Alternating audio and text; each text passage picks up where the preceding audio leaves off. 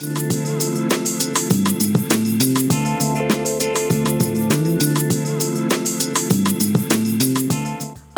Pamela Casanova y quiero darte la bienvenida a este podcast dedicado a difundir temas relacionados con el fascinante mundo del vino. Estoy aquí para guiarte de forma sencilla y entre amigos.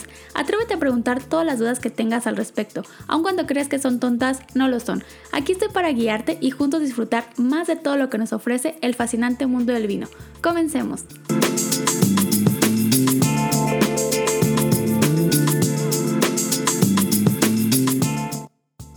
Hola, bienvenidos al podcast. El día de hoy vamos a platicar con Chelo Rivero, propietario de la vinícola Espíritus Enológicos y juntos vamos a catar, bueno, me van a presentar en esta ocasión porque es un vino que yo no conozco, que es un lanzamiento nuevo para la vinícola que se llama Alma Cava. Bienvenido, Chelo. Hola, muchas gracias. Gracias por invitarme. De verdad estoy muy contento por estar aquí contigo y poder compartirles un poquito de, pues, de lo que somos y nuestro proyecto, ¿no?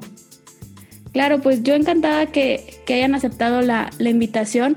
Es un proyecto que virtualmente los conozco ya hace algún par de años, los conozco las etiquetas que en, su momento me hicieron llegar de la primera línea que, que tienen ustedes, que ya más adelante nos vas a compartir un poquito más de ello.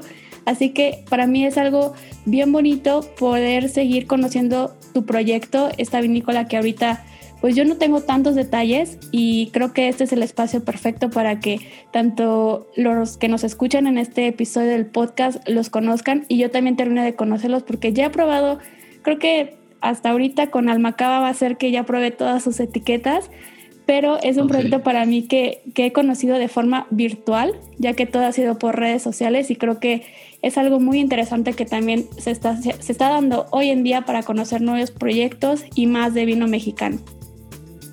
Sí, es correcto. Pues mira, ¿qué te diré? Eh, nosotros, este, este proyecto en particular, Espíritus Enológicos, está en su quinto año de, existencia.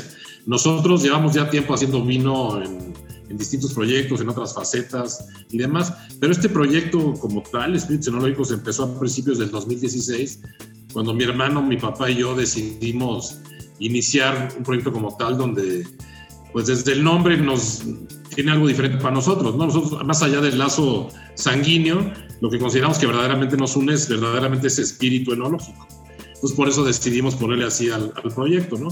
Como te decía, antes de eso ya hacíamos vino para, pues producíamos pequeños volúmenes de manera artesanal para algunos amigos, para empresas, para regalos, para algunos restaurantes, pero como que dijimos, si está yendo bien y nos suelen pedir y repetir y demás, ¿por qué no lo hacemos más en forma? Y es ahí donde decidimos empezar con este proyecto como tal. Y bueno, pues como todo en el mundo del vino mexicano, pues hay muchas bodegas que somos jóvenes, pero yo ya considero que dentro de todo el mundo de bodegas ahora ya ni siquiera somos tan jóvenes. Este, digo, son poquitas las que te hablan ahí de cientos de años y todo esto, ¿no? Pero nosotros ya estamos en el quinto año de operación con este proyecto y estamos muy contentos con ello. No recuerdo muy bien si yo los conocí en su segundo, casi tercer año, los conocí eh, el proyecto por redes sociales y tiempo después me hicieron llegar eh, sus etiquetas que bueno, a mí me interesaría que les compartas esas primeras etiquetas con las que empezaron porque ya sé que hoy en día ya se expandió su portafolio. Y, creo que desde el nombre, cuando yo escuché y conocí pues la vinícola Espíritus Enológicos, me llamó la atención el nombre y siempre he saber, ya ahorita nos compartiste un poquito más del, del por qué, tal vez el, nombre y cómo empezó todo esto de la vinícola, pero creo que es algo bien importante en los proyectos de vino mexicano, como lo mencionas, que pues hoy en día ya hay muchísimos proyectos, ya no puedes llamarte una vinícola eh, pequeña o joven por, por los años que, que ya llevan y creo que es algo bien importante establecer como un, un nombre, la marca con la que te vas a identificar y con la que quieres que todo el mundo te recuerde, porque es un nombre que, que no es ni muy común ni muy visto pues en ninguna otra bodega que, que, la bodega en sí se llame espíritus enológicos o que tenga algo de la esencia de la que ustedes manejan en cada una de sus etiquetas. Sí, Bueno, eh, como te platicaba, inclusive nosotros, como todo, nuestra forma de ir creciendo ha sido haciendo equipo, ¿no? Haciendo equipo con, entre nosotros mismos y luego con profesionales de la industria y luego con la gente que trabaja con nosotros. Entonces, por eso el nombre de espíritus enológicos, no solamente por el espíritu que tenemos en común, digamos, la familia, sino porque nosotros consideramos que todos los que estamos en este mundo metidos, en este mundo del vino, ya sea a nivel entusiasta o a nivel el gran enólogo, todos tenemos un espíritu enológico. Entonces, desde la gente que estamos en el campo, los que vendemos, los que producen vino, todos. Entonces, desde ahí viene todo este nombre que nos ha venido dando, pues ya algunas buenas satisfacciones. Ahora, también para nosotros tiene una doble connotación. Aparte de eso, lo importante para nosotros es que todos, nosotros somos gente que sentimos que todo lo que hacemos tiene que reflejar tu espíritu. O sea, las cosas no son cosas nada más, tienen un, un porqué de hacerse y nuestro vino tiene ese espíritu que refleja lo que a nosotros nos, pues nos gusta hacer, ¿no? Nos gusta hacer y, y el, hecho de decir, mira, este vino representa más allá de un, pues de un fermentado de uva que está rico y con ciertas características organolépticas, para nosotros es como si esto representa el espíritu de lo que nosotros hacemos en, en la bodega. de ahí viene todo este rollo del nombre. Claro, al fin y al cabo, pues como lo mencionas, todos aparte tenemos pues ese espíritu enológico o todos los que nos dedicamos al mundo del vino, ya seamos profesionales o amateurs o simplemente eh, curiosos, entusiastas de, conocer y de, y de entender esta bebida, pues tenemos pues ese, ese espíritu, esa inquietud por, por, conocerlo y pues creo que fue un buen acierto el, nombre, creo que está bien pensado y pues al final al cabo creo que muchas personas se identificarán perfectamente con la esencia de, de la bodega y lo que ustedes quieren transmitir. Sí, es correcto. Y también la idea aquí es que eh, nosotros también como que somos parte de un grupo de, o de ciertos segmentos de empresarios, ¿no? O sea, nosotros tenemos una pasión por el vino y también queremos demostrar que si tú tienes pasión por algo y te dedicas a ese algo, pues no, puedes entrar en este mundo. No es un mundo exclusivo ni de la bodega que lleva 300 años en existir, ni del enólogo que se fue a Francia a estudiar. O sea, es un mundo que da para que todos los que nos encanta este, este tema del vino, bien asesorados, eh, bien apasionados, bien metidos, puede hacer cosas muy, muy interesantes. Entonces, y creo que no somos el único caso, hay muchos casos como nosotros donde hay mucha gente apasionada del vino y demás que se pone a estudiar, que se asesora bien, que reúne al equipo, al equipo que sabe de esto, que es lo importante, y terminas con una, pues con un buen producto y un buen, un buen marketing también, que es importante. Sí, eso es muy importante. Yo tengo una pregunta. Eh, ¿Dónde está ubicada la vinícola? ¿En qué parte de la República Mexicana? Si está justamente en el valle o en alguna otra zona está ubicada la vinícola. Mira, nosotros, eh, como todos los que empezamos, eh, empezamos de una forma y ahorita ya estamos de otra. Nosotros, nuestras uvas siempre han sido del Valle de San Vicente. tuvimos preferencia por la uva de esa zona por diferentes razones. Para lo que nosotros buscamos eh, organolépticamente hablando de sabores y demás, es la uva que sentimos que nos funciona. Eh, también tuvimos mucho, muy fácil acceso a ella cuando recién empezábamos, que como muchos tuvimos, tuvimos que empezar a comprar uva y demás. Eh, no, no es que tuviéramos el, el, gran viñedo desde el principio y toda esa historia. Entonces, toda nuestra uva viene del Valle de San Vicente. En algunos vinos que hicimos usamos algo de uva del Valle de Guadalupe, pero decidimos decantarnos por el Valle de San Vicente. Ahora, de ahí en nuestros inicios, nosotros rentábamos unas instalaciones. Hay un, famoso hotel en el Valle de Guadalupe que se llama Encuentro Guadalupe, que la verdad está impresionante. Ahí nos abrieron las puertas, ahí empezamos. Usábamos su cava, usábamos sus equipos, o sea, lo rentábamos, en pocas palabras. Entonces nosotros hacíamos todo con nuestra uva en esas instalaciones. al principio teníamos este dilema, ¿no? De, a ver, ¿somos del Valle de Guadalupe o del Valle de San Vicente? ¿Por qué? Porque no hay una legislación en México que te diga que tengas que poner una u otra. Entonces al principio nosotros empezamos diciendo, a ver, como en botello en el Valle de Guadalupe, le voy a poner a mis primeros vinos hechos en Valle de Guadalupe. Pero la larga dijimos, a ver, pues la uva es del Valle de San Vicente y también eh, queremos dar, somos ya parte de esa identidad. Entonces ahorita todos nuestros vinos ya lo que dicen es eh, Valle de San Vicente, que es de donde es nuestra uva. Ahora, con el paso del tiempo, eh, nosotros nos asociamos con un viñedo bastante grande ahí en el kilómetro 202, de 101, entre 101 y 102 en el Valle San Vicente. Entonces tuvimos acceso ya a no estar comprando uva cada que necesitáramos, sino a tener ciertas parcelas dedicadas a lo que nosotros necesitamos, ya con nuestros ingenieros agrónomos, ya con nuestra forma de manejar las cosas y de involucrarnos en el tema del campo desde un origen. Eh, entonces, quieras que no, eso fue como pues algo que nos ahorró mucho tiempo, ¿no? Tú sabes que eso empieza, siembras y a los 5, 6, 7 años empiezas a tener algo de uva y de ahí a que ya te es satisfactorio pasan muchos años. Por ahí tú, la verdad, fuimos muy bendecidos con eso, entonces tuvimos a asociarnos con alguien que ya tenía un rancho sembrado importante con, con vides ya de muchos años.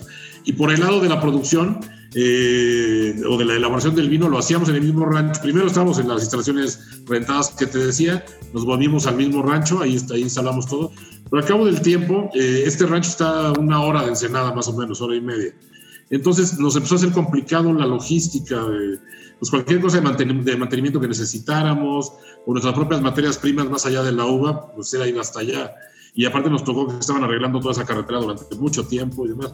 Entonces decidimos eh, eh, tener la bodega en el Sausal. Eh, el Sausal está fuera, saliendo de Ensenada, en donde realmente inicia la ruta del vino. Tú sales de Ensenada hacia el Valle de Guadalupe, estamos en una bodega en el Sausal, donde tenemos de vecinos a varias vinícolas importantes. Entonces, nuestra uva del Valle de San Vicente la tenemos desde el rancho del kilómetro 101 y todo el vino lo elaboramos en el Sausal. Entonces, pues esa es una historia un poquito más de, cómo unos emprendedores fuimos encontrándole la forma a lo que mejor funcionara para tener un buen producto, jamás perdiendo la, calidad, porque todavía nosotros como todavía nos consideramos familiares, todavía nos podemos meter a todo el detalle, desde el campo hasta la botellada y la etiquetada. Entonces eso no lo queremos perder. Entonces decíamos, ¿cómo podemos no perder eso? Nos debemos estar un poquito más cerca de la acción, un poquito más cerca de donde nos si requerimos algo de mantenimiento nos puedan apoyar, si donde podemos estar en el inicio de la ruta del vino, que eso es importante.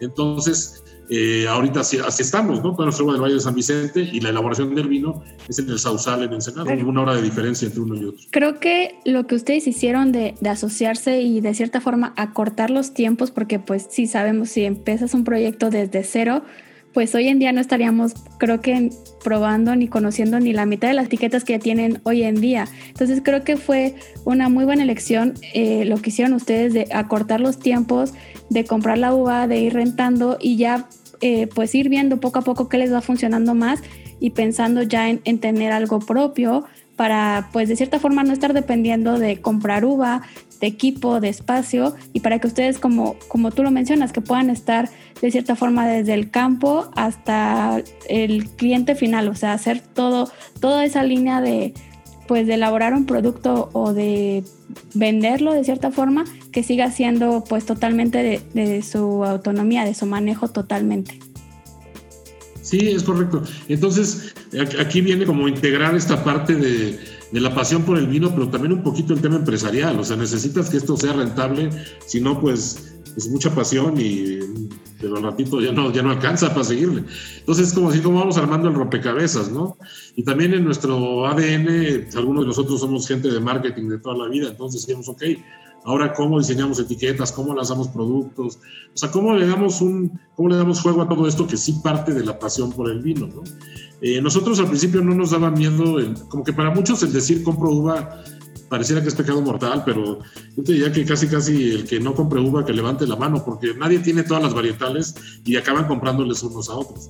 Eh, y muchos de los vinos más famosos que hay ahorita en México son de uva comprada, pero eso no tiene nada de malo. La cosa es que tú te metas como estar seguro que, la, que esa uva tiene el cuidado que tú esperas y que logre la calidad que tú quieres y se le alimente con las materias primas que tú, que tú requieres. ¿no?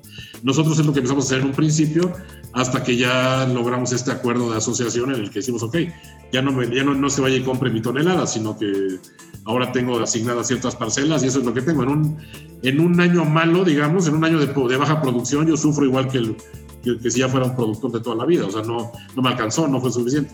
En un año que tengo más uva de la que necesito, eh, pues tengo un beneficio ahí que la puedo yo también revender, por decirlo de alguna forma. Pero yo creo que nada más son maneras de hacer las cosas. Lo importante es que, que tú sí tengas el ojo bien puesto y bien integrado desde, desde el campo, porque el, el, buen vino viene de la buena uva, sin duda, hasta obviamente el paso por la elaboración, el buen winemaker o el enólogo, según sea el caso, hasta la etiquetada y hasta que esté en el mercado. Eh, todos esos pasitos no puedes obviar ninguno. Tan, tan importante es que el líquido esté bueno como que la etiqueta esté bonita. ¿no? Nadie va a comprar un, un vino feo por fuera, aunque esté maravilloso por dentro, y un vino que esté muy bonito por fuera, si no está bueno por dentro, pues no lo repite. No, y tú lo acabas de decir totalmente, o sea, el buen vino se hace con buena uva, si no, no hay forma de tener un buen vino, por más que le quieras meter el supermarketing y ponerlo bello y hermoso, no, no hay buen vino si no hay buena uva y no va a haber buena uva si no hay buen terreno, si no hay eh, buen trabajo en el campo. Entonces creo que lo acabas de decir perfectamente. Sí, así, así lo vemos nosotros y, te digo, creo que hasta ahorita nos ha dado buen, buen resultado. Ahora, obviamente, cada vez tienes más variables que controlar, ¿no? O sea, como que al principio dices, me tengo que enfocar en hacer un muy buen producto, un muy buen vino. Ok, pero ahora, mientras no se dé a conocer y eso, pues, ¿qué, hacemos? ¿no? O sea, necesitamos que la gente lo pruebe y así. Entonces, poco a poco vas como sumando todas esas variables, ya luego le, pues encuentras mejores formas de distribuir, de lo comercial, ya te empiezas a jugar ahí un poco con las etiquetas, en fin, pero todo parte de un buen vino que parte de una buena uva. Y bueno, pues creo que hablando ya de etiquetas, que igual ya nos has mencionado bastante de, de elegir una buena etiqueta como lo hacen ustedes, ¿nos podrías compartir eh, pues qué etiquetas tienen o más o menos eh, los estilos de, de, vinos? Porque sé que tienen diferentes mezclas, ya tienen rosado, blanco, la mayoría son tintos, pero tienen un estilo totalmente diferente cada uno de ellos. Es correcto, mira, nosotros tenemos bueno, la línea principal se llama Espíritus Enológicos, donde estamos construyendo sobre el nombre Espíritus, ¿no? que esta vez es una marca larga. Entonces, eh, yo te diría, si voy de lo más básico hacia lo más complejo, eh, empezamos con un vino rosado que se llama Espíritus Rosé, que es un rosado eh, que es un ensamble de Cabernet Sauvignon y Merlot, hecho con la técnica de sangrados, que Tú sabes que es todo esto, uva y líquido que se va hasta abajo del tanque y poquito a poquito se empieza a sacar, hasta donde consideras que el sabor y el color todavía son rosados o salmonados, antes de que empiece a pintar el ollejo. Entonces ese es nuestro vino más, eh, pues yo le llamaría el más básico, pero también de los, más, de los que más vendemos. Es, sin duda es un vino muy, muy rico. Es un vino muy, muy equilibrado. Tiene como un ligero dejo dulce al final, pero no es que sea un vino dulce. Entonces empezamos con el espíritu rosé. Luego tenemos un espíritu chardonnay, que es un vino blanco que tiene siete meses de barrica aproximadamente, lo cual lo vuelve un vino ya, vino blanco ya más eh, pues más sofisticado, más complejo, un vino que le gusta mucho a los chefs. Cuando yo lo presento y capacito, como que a los chefs les encanta, porque es un, es un vino que, que marida muy bien con muchos alimentos más allá de solamente pescados y mariscos o lo típico que, que tenemos encasillado al vino blanco, ¿no? Ese también como con cosas más cremosas, con pastitas, arroces, inclusive eh, el, el, propio estar en barrica tanto tiempo lo volvió un vino pues, más suntuoso, más, parece más aceitito que líquido. Ese es eh, nuestro vino blanco. Y de ahí tenemos ya una gama de tintos donde pues en algunos casos hacemos ensambles con las uvas que manejamos y en otros casos son monovarietales. El primer caso es, un, es el Spiritus Cava Privada, que es este vino eh, de seis meses de barrica, muy suavecito, muy fácil de tomar, muy rico para cualquier ocasión, desde una platicadita amistosa hasta una pizza, una ensalada. O sea, es este vino que puedes tomar en cualquier momento, o este vino que se puede volver tu vino de diario, por decirlo así. Es una base de Cabernet Sauvignon al 50%, con Merlot y Syrah. Entonces, una mezcla muy tipo, muy estilo francés, muy suavecito. Es, es nuestro vino más, más vendido. Eh, luego tenemos otro ensamble que es también base Cabernet Sauvignon, pero con Tempranillo y Nebbiolo, que se llama Tres Barricas. Ese ensamble tiene la virtud de que seleccionamos tres uvas que en, donde estamos se dan fantásticamente y que aparte son muy emblemáticas de sus países de origen. El Cabernet Sauvignon de Francia, el Tempranillo de España y el Nebbiolo de Italia. Y aparte tiene Nebbiolo, que el Nebbiolo está como de moda. Y este ensamble tiene ya 10 meses en barrica americana y francesa. Entonces, es nuestro segundo tinto, sin ser un vino caro, este vale 399 pesos, pero empieza ser un vino ya más complejo, más interesante, ya es como para el que busca un vino mexicano distinto, ¿no? Tiene muchos argumentos para hacerlo, tanto ese ensamble poco común como pasarlo por barrica americana y francesa. Eh, después tenemos el que te voy a presentar hoy, que ahorita me lo voy a brincar para platicarlo al final. Eh, pero después nos seguimos ya los monovarietales que es, tenemos un tempranillo 100%, que es un tempranillo que tiene 18 meses en barrica, que la verdad es un tempranillo, yo te diría que es un tempranillo muy, muy original, muy inspirado. Tiene, tiene dos fuentes de inspiración, los Rivera del Oro españoles y los, la forma de hacer vino en California. ¿Por qué? Porque el enólogo con el que empezamos este proyecto era un enólogo americano que se llama Gregory Sansónico, que ya no está con nosotros, pero nos ayudó a hacer nuestro primer tempranillo y nos quedamos con su fórmula y la seguimos utilizando.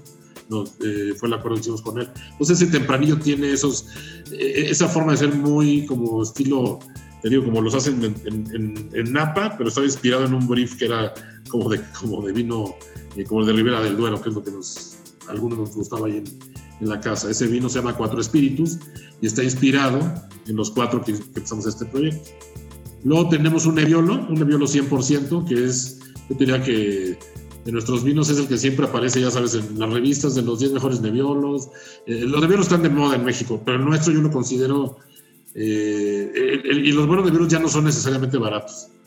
Pero este lo considero como todavía con una buena relación calidad-precio, tiene 16 meses en barrica y es un estupendo Nebbiolo mexicano. Y, ya de ahí viene, los, viene este lanzamiento que es el que te voy a platicar ahorita. Ahora sí que tú me dices si estás lista o no, o nos esperamos más adelante. Yo estoy listísima. Yo nada más quería compartirte que Espíritus eh, Cava Privada fue de los primeros que probé y la verdad me gusta muchísimo. Y también el Nebbiolo me gusta muchísimo de ustedes. Son de los que tengo en mente. Me parece que probé también ya tres barricas, no recuerdo muy bien y el rosé lo abrí justo la semana pasada, lo probé.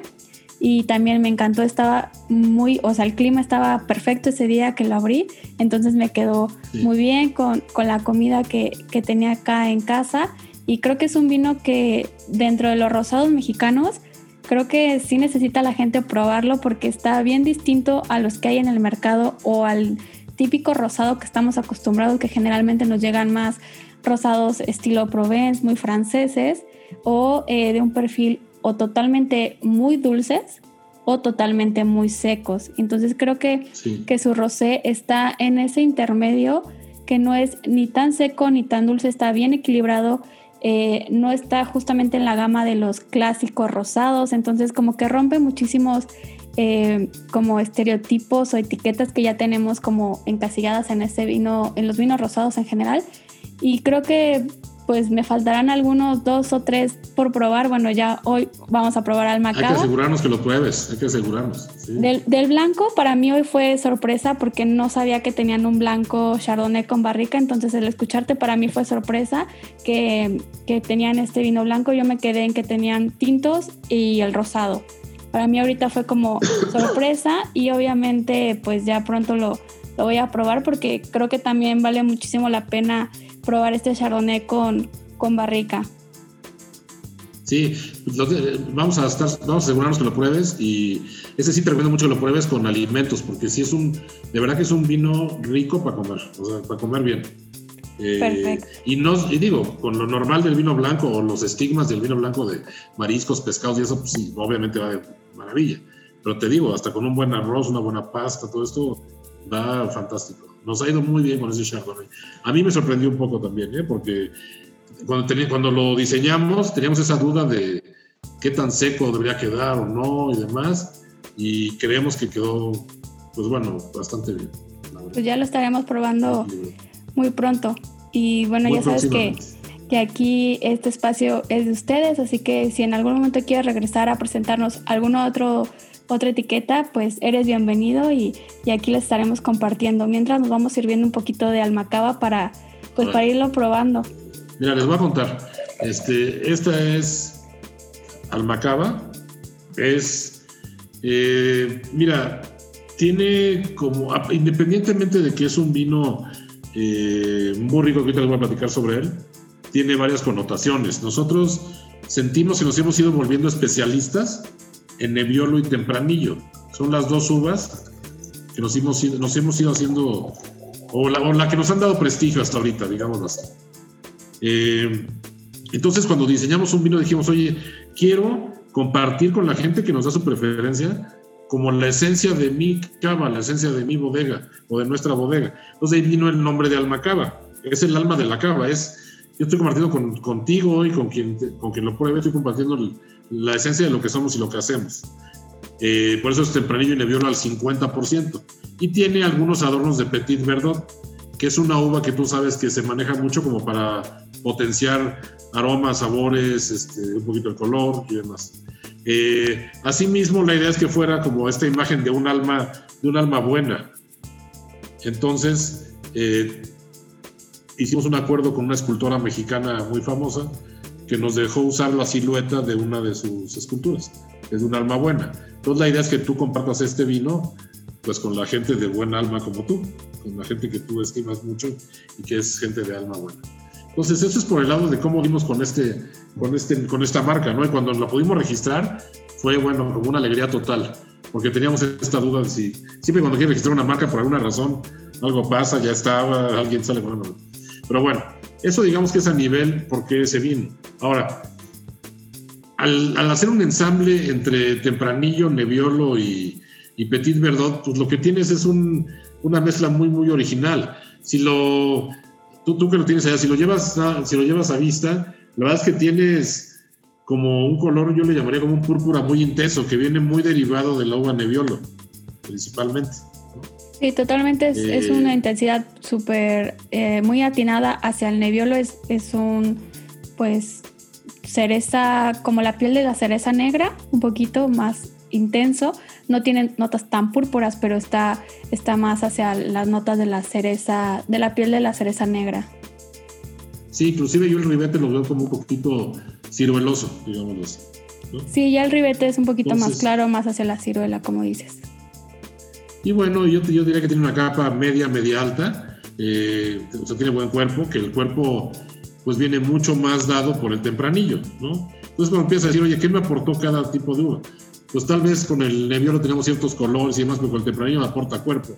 El, tempranillo, tiene muy buen, muy buen cuerpo, ¿no? Tiene 13.9 grados de alcohol. O sea, es un vino con una, una buena potencia, un vino con, con bastante alcohol. Y este, y ahora sí, si lo llevamos a nariz quieta, llamémoslo así, como que lo primero que, te, que a mí que yo le encuentro son como, sin entrar en detalle, como más, como frutas y ciertas esencias o hierbas, ¿no? Así a grandes rasgos, ¿no? Sí, es un poco más em, especias, eh, las notas herbales. Eh, la parte de la fruta está como pero muy escondida y es fruta un poquito ya eh, un poco más madura. Creo que aquí empieza a salir un poco más las notas pues del mismo tempranillo y de la nebiola un poquito más eh, especiadas y la nota herbal está como más presente.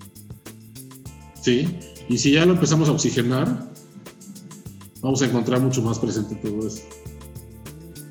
Es un vino que estuvo 12 meses en barrica de roble francés y luego ya lleva más de 12 meses en, botella. Es un vino que se necesita abrir. Sí, ya estuvo guardadito un buen rato.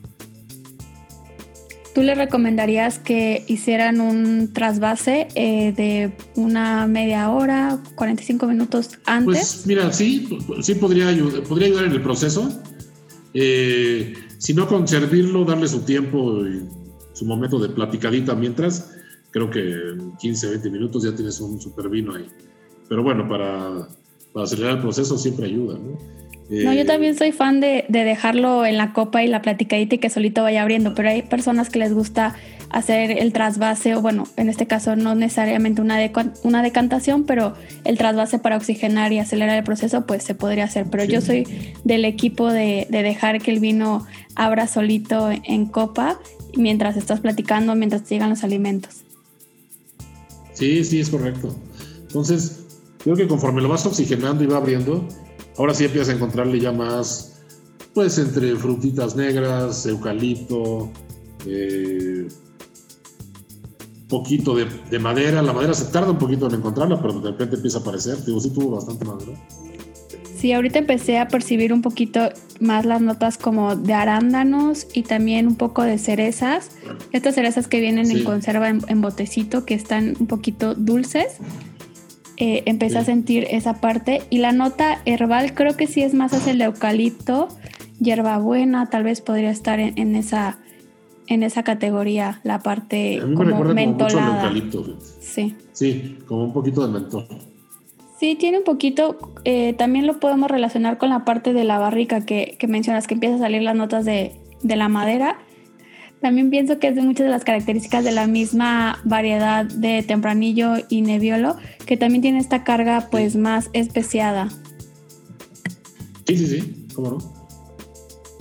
Y poquito a poquito empiezan a aparecer otras características del Nebbiolo que también empiezan a ser como esta tierra húmeda, como el bosque, como este tipo de cosas también, que son muy propias del Nebbiolo. Sí, yo aquí todavía tengo una nota no le puedo identificar al 100% porque estoy entre una nota mentolada, pero también un poco como dulce, como caramelosa, de alguna fruta. Estoy como que todavía no, no defino exactamente qué es, pero las tengo como muy presentes. Esta nota un poco dulce y la parte mentolada están ahí como, como muy, muy, muy presentes. Voy a tratar de, a ver si ahorita que lo probemos lo, identifico y si no, pues aquí tenemos todavía eh, más, más vino para, para seguir identificándola. Claro que sí. Pero lo importante aquí también es que poquito a poquito empiezas a percibir como más complejidad aromática también. Entonces, eh, es un vino interesante. Conforme va abriendo, se empieza a encontrar todas esas características de los tipos de uva, de que ya tuvo un buen paso por barrica, de que ya estuvo un buen tiempo en botella. Eso vuelve un vino bastante interesante. Creo que sí es un vino que que es muy, por ahí decían que son vinos eh, que abren la plática o que son muy eh, para charla y creo que este vino da para muchas horas de estar platicando con una copa de vino de Almacaba porque le vas encontrando demasiadas notas en nariz como va abriendo y seguramente ahorita en boca que lo probemos nos va a ir sorprendiendo más y nos va a dar como más tema para ir compartiendo pues las notas que vamos encontrando en el vino. A mí me parece que tiene un, un ataque bastante agradable. Y también tiene su tanicidad, como que sí te seca la boca, pero sin ser molesto. Tiene una tanicidad interesante también. El, en este caso, el, tempranillo no es que sea muy tánico, pero tenemos ahí algo, algo del Petit Verdot y algo de la barrica también. Nosotros a mí me parece como una tanicidad como suficiente, como equilibrada, ¿no? Te secas sin, sin, sin, sin, sentir como que te empiezas a masticar madera, ¿no? Exacto. El grado de acidez me parece bueno. Sí, tiene una entrada. Pero bueno, aquí creo que sería muy, fuerte. muy interesante tu opinión, porque yo lo he catado varias veces y ya me lo estoy creyendo. No sé tú qué, qué No, yo voy, yo voy de acuerdo con, con lo que vas diciendo. Eh, estoy totalmente de acuerdo. En Boca sí tiene eh, una entrada, pues potente, se podría decir en esta escala, porque pues tiene eh, 12 meses en barrica, Nebbiolo Tempranillo Petit Verdot que le van a dar pues un, cierto cuerpo y estructura pues fuerte, que no es una mezcla que básicamente estamos acostumbrados como consumidores de vino mexicano, nuestro paladar no está tan acostumbrado a esta mezcla. Entonces sí tiene como esta entrada interesante, entra de golpe, pero no es secante, no es un vino eh, que te llega como a hostigar, que sientes que ya estás comiendo madera, que estás eh, masticando toda esta parte de la tanicidad.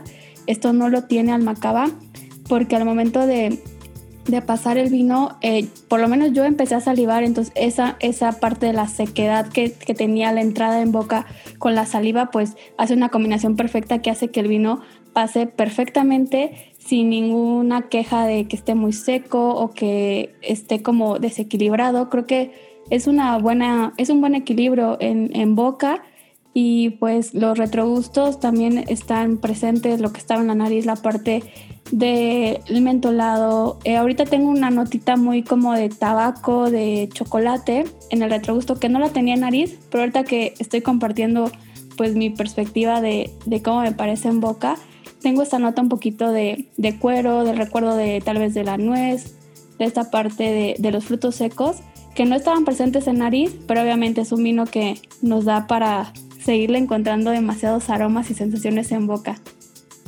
Sí, inclusive en otro gusto encuentro como lo especiado todavía más presente, como que está, como que está muy, muy ahí. Y también en, como que en el centro de la lengua encuentro esta como notita mineral, sin ser, eh, como a veces le llamamos salado de efecto, ¿no? O sea, esta notita mineral muy, muy agradable, o sea, dentro del mismo equilibrio de los sabores del vino, ¿no? Como el sabor como a, pues sí, mineralito, como a piedrita mojadita, un poquito.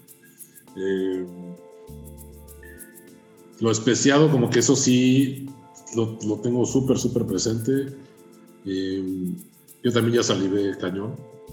O sea, es un vino que te invita a comer. Y aparte, está muy diseñado para comer con alimentos mexicanos. Creo que eso es algo que varias bodegas mexicanas hemos intentado, como diciendo, oye, a ver, ¿qué comemos en México realmente? Porque luego te salen con el, este marídalo con foie gras y cosas que nunca comes en tu vida.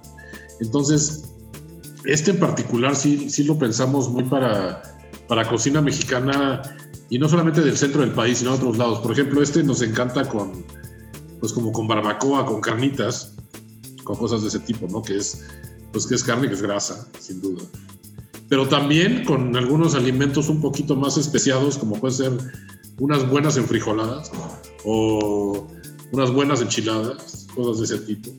O sin duda, si vas más allá de lo mexicano, con una buena parrillada. O sea, este es un vino que con una buena parrillada te va a ir bastante bien. Entre la carne eh, grasa, eh, chorizo, ese tipo de cosas, creo que va bastante bien. Sí, creo que eh, eso que mencionas es bien importante, que el hacer vino mexicano creo que la mayoría deberían de tener pues también como que esta idea de cada que van a lanzar un nuevo producto o la línea de los vinos que ya tienen pues direccionarlos un poquito más a la gastronomía que tenemos aquí en el país, ya sea una gastronomía regional si la quieren poner así o en general, ¿Para qué? Para que los vinos que, pues como las bodegas, en este caso ustedes, lo, lo, están pensando así de mi vino, con qué tipo de comida va. Y estoy en México y yo como esta comida, pues quiero diseñar un vino o quiero tener un vino que pueda acompañar pues desde mi barbacoa, desde mi mole, de cosas que tenemos pues al alcance que básicamente todo mexicano comemos, nos gusta y y somos como fanáticos de comer pues la garnachita y nada elaborado de como lo mencionabas como el foie gras o como de repente te ponen sugerencias de este vino va con una carne de casa o con un bisonte o un no sé cosas muy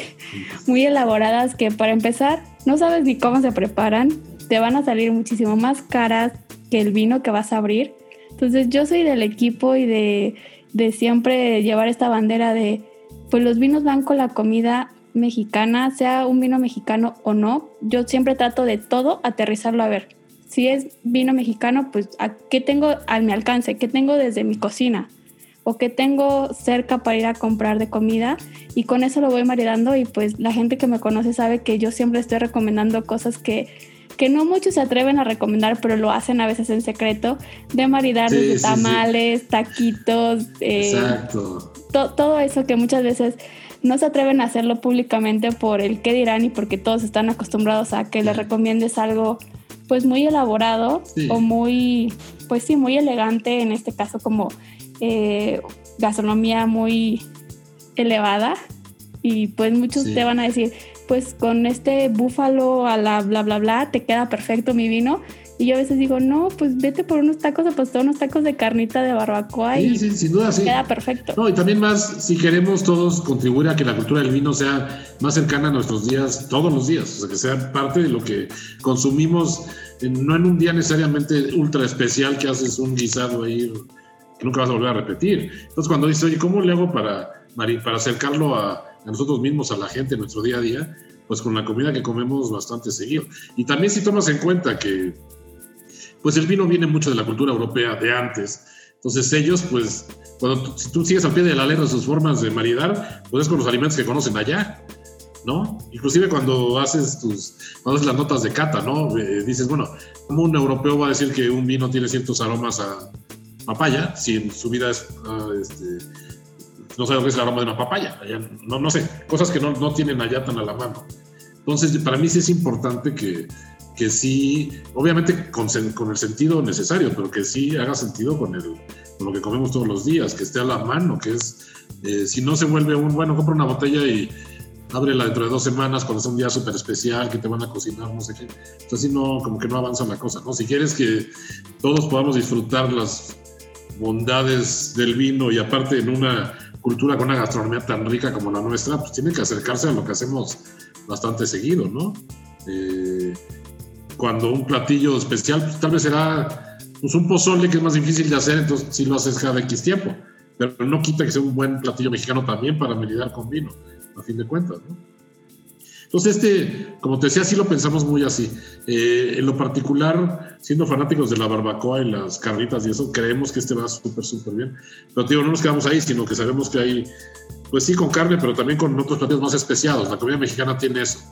Eh, a diferencia de comida muy rica, no digo que no sudamericana otros lados donde la carne es muy importante, el marisco es muy importante, pero el nivel de, el nivel de complejidad de los, eh, de, los ingredientes y las especias que usamos en México, muy pocos países lo tienen.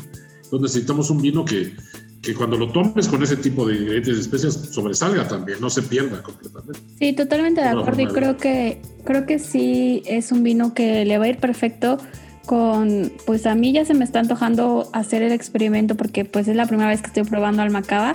Yo creo que al ratito y si no, mañana voy a guardar un poquito de, lo que queda de este vino y voy a ir a buscar algunos taquitos de carnitas o de barbacoa para, para probarlo eh, pues así. O sea, al fin y al cabo son cosas que sabemos que las podemos tener al alcance. Tal vez no las vamos a elaborar nosotros, pero las tenemos al alcance y sabemos, ya tenemos nuestra, nuestra taquería de confianza y a nuestro taquero que, que nos encanta eh, todo este tipo de, de garnachitas. Así que creo que sí es una, una muy buena opción y bueno, yo invito a todos los que nos estén escuchando que conozcan el proyecto de espíritus enológicos, que prueben los vinos, que se animen a probar al Macaba con esta gastronomía mexicana, con las sugerencias que, que aquí Chelo nos acaba de compartir.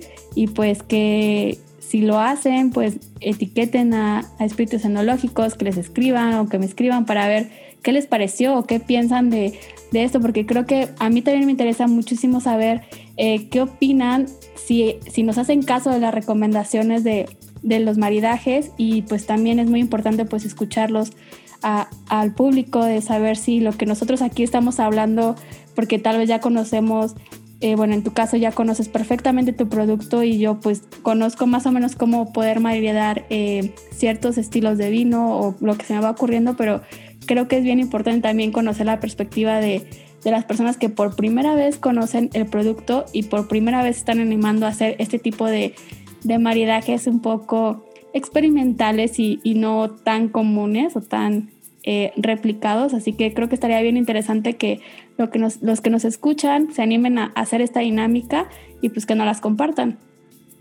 Sí, estoy seguro que nos vamos a llevar muy buenas sorpresas, ¿eh?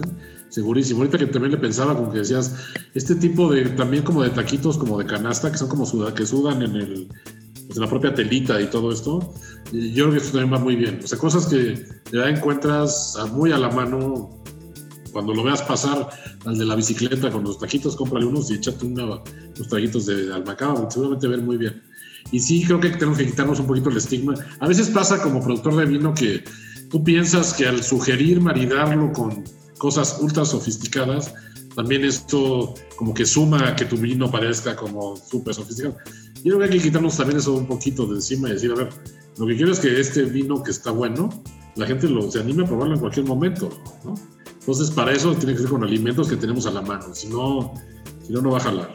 Totalmente de acuerdo, pues muchas gracias Chelo, la verdad, eh, pues ha sido una gran sorpresa para mí eh, poder conocer hoy al Macaba y conocer pues más allá de, de los detalles de, de la vinícola, de su proyecto, eh, porque pues como te mencioné al principio, pues es algo que yo los conocía de forma pues virtual por redes sociales, eh, lo que voy leyendo pues directamente desde sus redes, desde su página web, pero pues no, no tenía como el placer ya de, de, escuchar de, de, primera mano de, ti, de, todos estos detalles.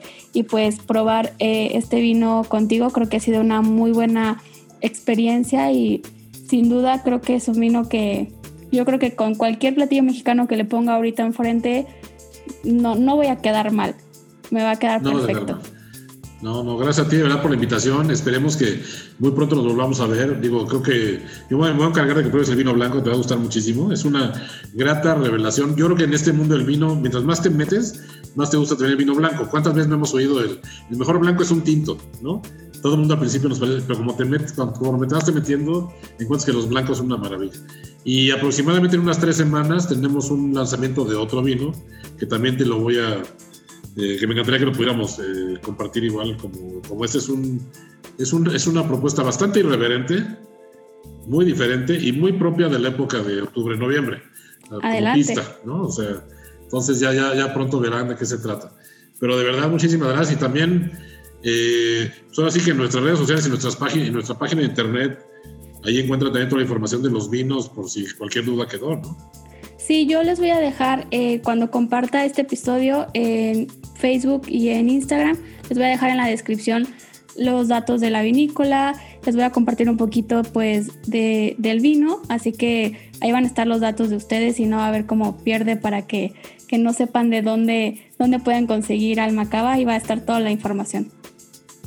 No, muchísimas gracias, de verdad que estuvo muy agradable la plática, espero haya valido la pena para ti también. Y, y de verdad te digo, lo del vino blanco, veo cómo hacértelo llegar, este, ya sea a través de Mariana o vemos y y el producto nuevo, que no quiero spoilearlo ahorita, pero vas a ver que acorde a la época va a estar, va a estar te, va, a parecer interesante. Está irreverente, está irreverente y va a causar polémica, pero es parte de lo que hay que, que buscar también, ¿no? Perfecto, pues ya sabes que aquí está tu espacio, así que pues básicamente ya tenemos próximo, próxima agenda para grabar otro, otro episodio que yo encantada que, que nos acompañes. Buenazo, buenazo. Muchísimas gracias de verdad. Muchas gracias, Chelo. Te mando un abrazo, que estés muy Cuídate mucho y qué gusto conocerte. Ya algún día seré en persona. No más que pase todo este rollo. Seguro que sí. Un abrazo. Órale. Bye bye. Y esto ha sido todo por el tema de la semana. Me gustaría leer sus dudas o comentarios y por supuesto de qué otros temas les gustaría que platiquemos. Nos escuchamos la próxima semana. Los invito a que me sigan en redes sociales en donde seguimos en contacto. En Instagram me encuentran como Pamela Sommelier y en Facebook como Pamela Casanova Sommelier. Nos escuchamos a la próxima. Vino abrazos.